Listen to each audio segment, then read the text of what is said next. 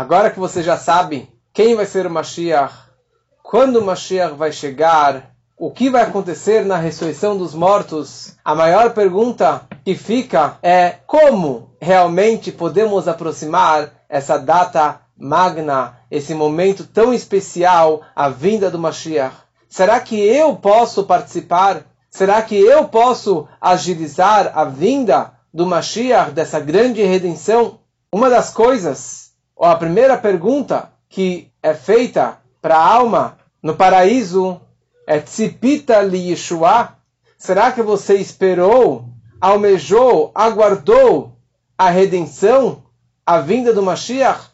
Quer dizer, esperar o Mashiach e trazer o Mashiach é algo que depende e está na mão de cada um de nós. E a pergunta é: como aproximar o Mashiach? Ou será que eu posso? Quais atividades, quais boas ações eu posso fazer realmente para aproximar essa data tão especial?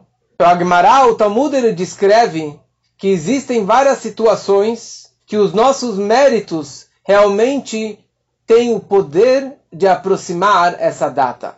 Como já foi explicado que existe uma data que Deus designou, determinou que Mashiach chegasse, mas ao mesmo tempo essa data pode ser antecipada. Nós temos o poder de antecipar a vinda do Mashiach. Zahu Acheshena.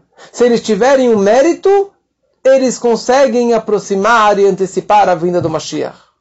E ao mesmo tempo o Talmud descreve que existem várias formas de como será essa redenção ou como será a revelação do Mashiach. Uma frase do profeta diz que Aru e Mananeshmaya, que Mashiach vai vir com as nuvens do céu. Ele vai vir voando nas nuvens do céu. E por outro lado está escrito Anir al um pobre montado num jumento. Ele vai vir montado num jumento. É uma contradição. Vai vir nas nuvens ou vai vir no jumento? E a explicação é: se nós tivermos méritos, Mashiach vai vir de uma forma digna, de uma forma milagrosa, sobrenatural sobre as nuvens do céu. Agora, se não tivermos esse mérito, ele vai chegar mais tarde ou vai chegar na data que Deus determinou vai chegar mais cedo, e ao mesmo tempo ele vai vir devagar, como um jumento, montado de uma forma não tão bela, não tão digna para o Mashiach, sobre um jumento, ou seja, sem grandes milagres e sem grande pressa para ele se revelar. Mas quem tem esse poder? Quem tem a força de revelar e de trazer o Mashiach, de trazer essa redenção máxima sobre o mundo? Então, obviamente que todos pensam que os tzadikim, os grandes líderes justos, o Rebbe, eles têm esse poder. E realmente eles têm esse poder. E eles fizeram muito e continuam fazendo lá nas alturas para agilizar a vinda do Mashiach. E tem várias e várias histórias de tzadikim, profetas e grandes cabalistas que fizeram vários atos e atividades para agilizar o Mashiach.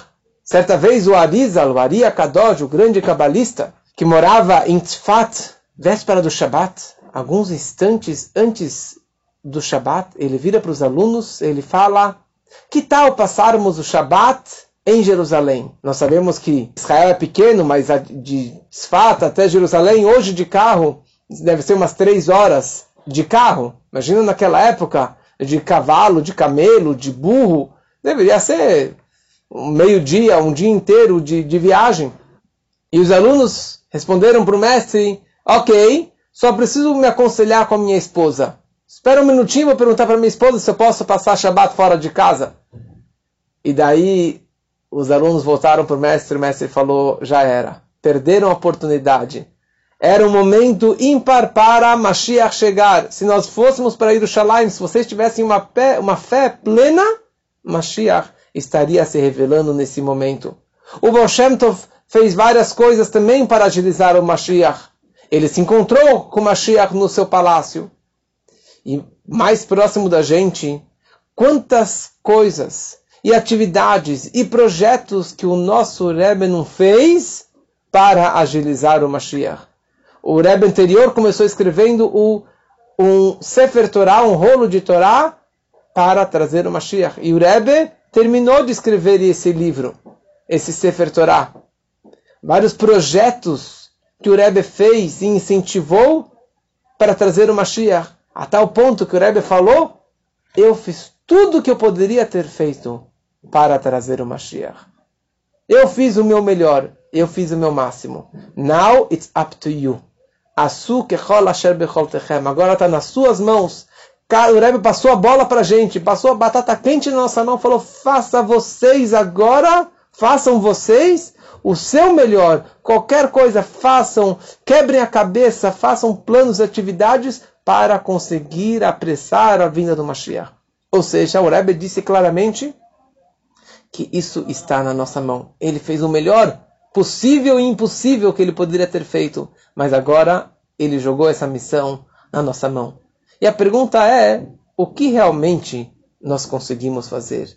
O que nós podemos fazer para aproximar o Mashiach? O Maimonides ele descreve, o Ramam ele escreve que a pessoa, cada pessoa precisa imaginar que o mundo está sobre uma balança daquela balança de dois pratos.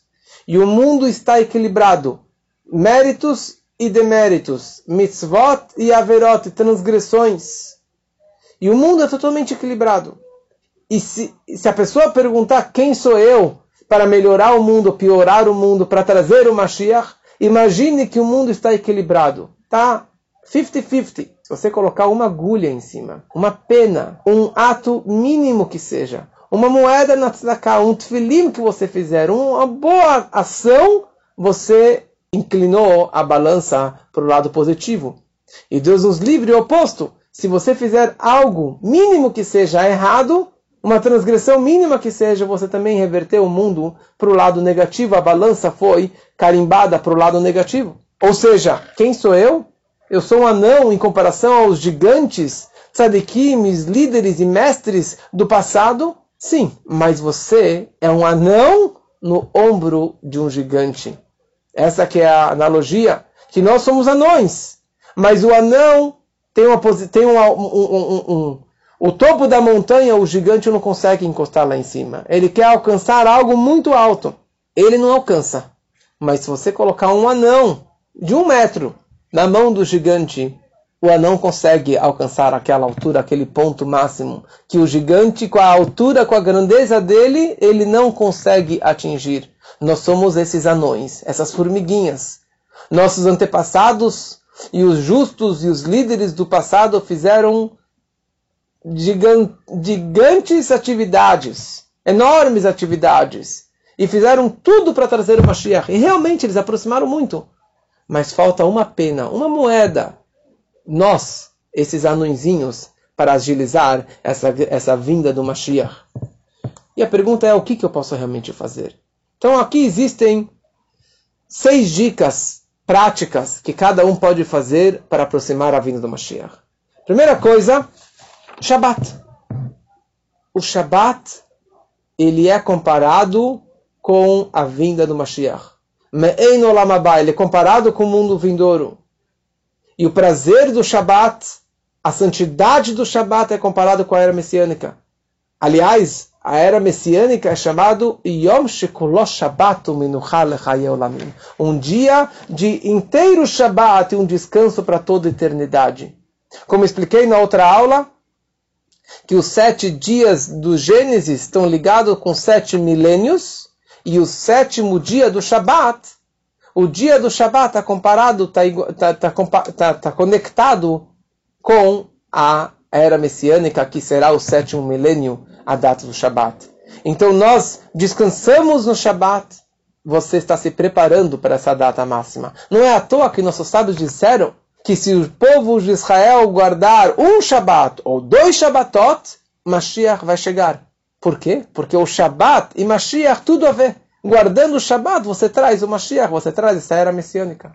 Uma segunda ideia é a ideia da tzedakah, da caridade, da doação, da justiça, de você dar dinheiro para ajudar outras pessoas, entidades, pobres. O que, que tem a ver tzedakah com Mashiach? Porque na hora que você dá para ajudar o pobre, menos afortunado, e você está fazendo um ato de bondade um ato mesmo que aquele pobre não mereça, ou que você não conhece ele, mesmo assim você deu do seu dinheiro para aquela pessoa, então Deus também vai te dar uma caridade. Deus também vai fazer justiça com você, apesar que você não merece, ou nós não merecemos. Apesar que nós não temos todos os méritos, mas se eu fiz a caridade, então Hashem também vai fazer a mesma justiça e a mesma tzedakah conosco, trazendo Mashiach. Elas por elas, na mesma moeda. E ao mesmo tempo, na hora que você dá tzedakah, tzedakah é comparada com todas as 613 mitzvot. Porque na hora que a pessoa dá um dinheiro para tzedakah, eu estou dando meu sangue, eu estou dando meu tempo, eu estou dando minha viagem para o escritório, eu estou dando o meu, o, todo, tudo que eu tive durante o mês todo, eu peguei e eu dei um dinheiro daquilo para tzedakah, eu estou dando tudo aquilo para tzedakah. Eu estou transformando o dinheiro, o suor, a gasolina, o tempo, o celular, o, o computador, o papel, tudo aquilo está sendo transformado em, e elevado para uma kedushá máxima. E por isso que realmente a tzedakah mekarev de tageolá, e tem esse bom costume que sempre que você coloca uma moeda na tzedakah, você fala essa frase, Gedolat tzedakah, shemekarevet et tageolá. Grande é a tzedakah que aproxima a redenção. Uma terceira ideia é que o Talmud escreve que Mashiach vai chegar quando o depósito de almas terminar. Quando acabar o depósito, existe um, um baú de almas judaicas que precisam ser geradas, descerem ao mundo. Quando terminar todo esse reservatório, esse depósito de almas, Mashiach vai chegar. E por isso existe a ideia, e o Rebbe incentivou muito, que tivéssemos muitos filhos, porque fora a ideia de você ter os filhos e o prazer dos filhos, isso aproxima a vinda do Mashiach. Porque Mashiach vai chegar quando acabar todas essas almas que descerem dentro de um corpo físico e material, Mashiach realmente ele vai se aproximar. Ah, eu já não tenho mais filhos, eu não vou ter mais filhos, eu não sou casado, já sou velho, mas existe esse potencial de você criar almas judaicas, de você aproximar mais uma alma judaica, de você gerar mais uma alma judaica, de você aproximar um judeu para fazer mais um ato judaico, mais uma mitzvah mais um, um, estudo de Torá. Dessa forma, você também está criando almas. Um quarto conceito é o que veio desde Mashiach, desde o Baal Shem Tov. O Baal Shem Tov se encontrou com Mashiach no seu palácio celestial e ele perguntou para ele, Ei matai quando o Senhor vai chegar? E o Mashiach respondeu para o Baal Shem Tov, Lichisheyafutsu, mainotecha chutza. Ei, matai katimar chutza. Mashiach vai chegar quando as fontes da Hassedut, da mística, do, do ensino da Hassedut, que você, Baal Shem Tov, criou e desenvolveu, aí sim eu vou chegar, neste momento eu vou chegar. Ou seja, difundindo o Hassidismo, o estudo do Tânia, da Hassidut, da mística pelo mundo afora, de todas as formas e maneiras, é assim que Mashiach vai chegar. E é isso que o Baal Shem Tov começou e todos os Rebes, e principalmente o nosso Rebbe, difundindo o Hassidismo e o judaísmo para qualquer canto remoto do mundo, ali, sim, isso que vai trazer o Mashiach. Difundindo o judaísmo por internet, pelo YouTube, por SoundCloud, com artigos e to todas essas atividades, é isso que realmente ajuda a trazer a vinda do Mashiach. Uma quinta ideia é o que já falamos antes, de você realmente esperar e rezar pelo Mashiach. Quanto mais você reza e pede pelo Mashiach, é isso que vai trazer a vinda do Mashiach. E uma sexta ideia que o Rebbe lançou de Limud Inyanei Geulah Mashiach, estudar assuntos conectados com a vinda do Mashiach. Quanto mais você estuda textos do Talmud e textos da Hassidut conectados com o Mashiach, você acaba vibrando mais, você acaba acreditando mais, e você acaba se empolgando mais e vivendo já hoje no exílio esse momento máximo da era messiânica. Então, com isso, concluímos a nossa sexta aula sobre Mashiach e concluímos esse curso sobre Mashiach. Espero que curtiram, que deu para aprender muita coisa, muitos detalhes sobre esse momento máximo que está iminente e que seja realmente muito em breve. Nós discutimos vários temas nessas aulas. Nós falamos por que é tão importante a redenção. Como será, o que vai acontecer na era messiânica? Quem será o Mashiach? Quem que vai renascer na ressurreição dos mortos? Quando o Mashiach vai chegar? Que vai ser realmente em qualquer momento. E o principal é como trazermos e como agilizarmos essa vinda do Mashiach e que realmente seja muito, muito em breve, se Deus quiser. Mashiach now. Até a próxima, se Deus quiser.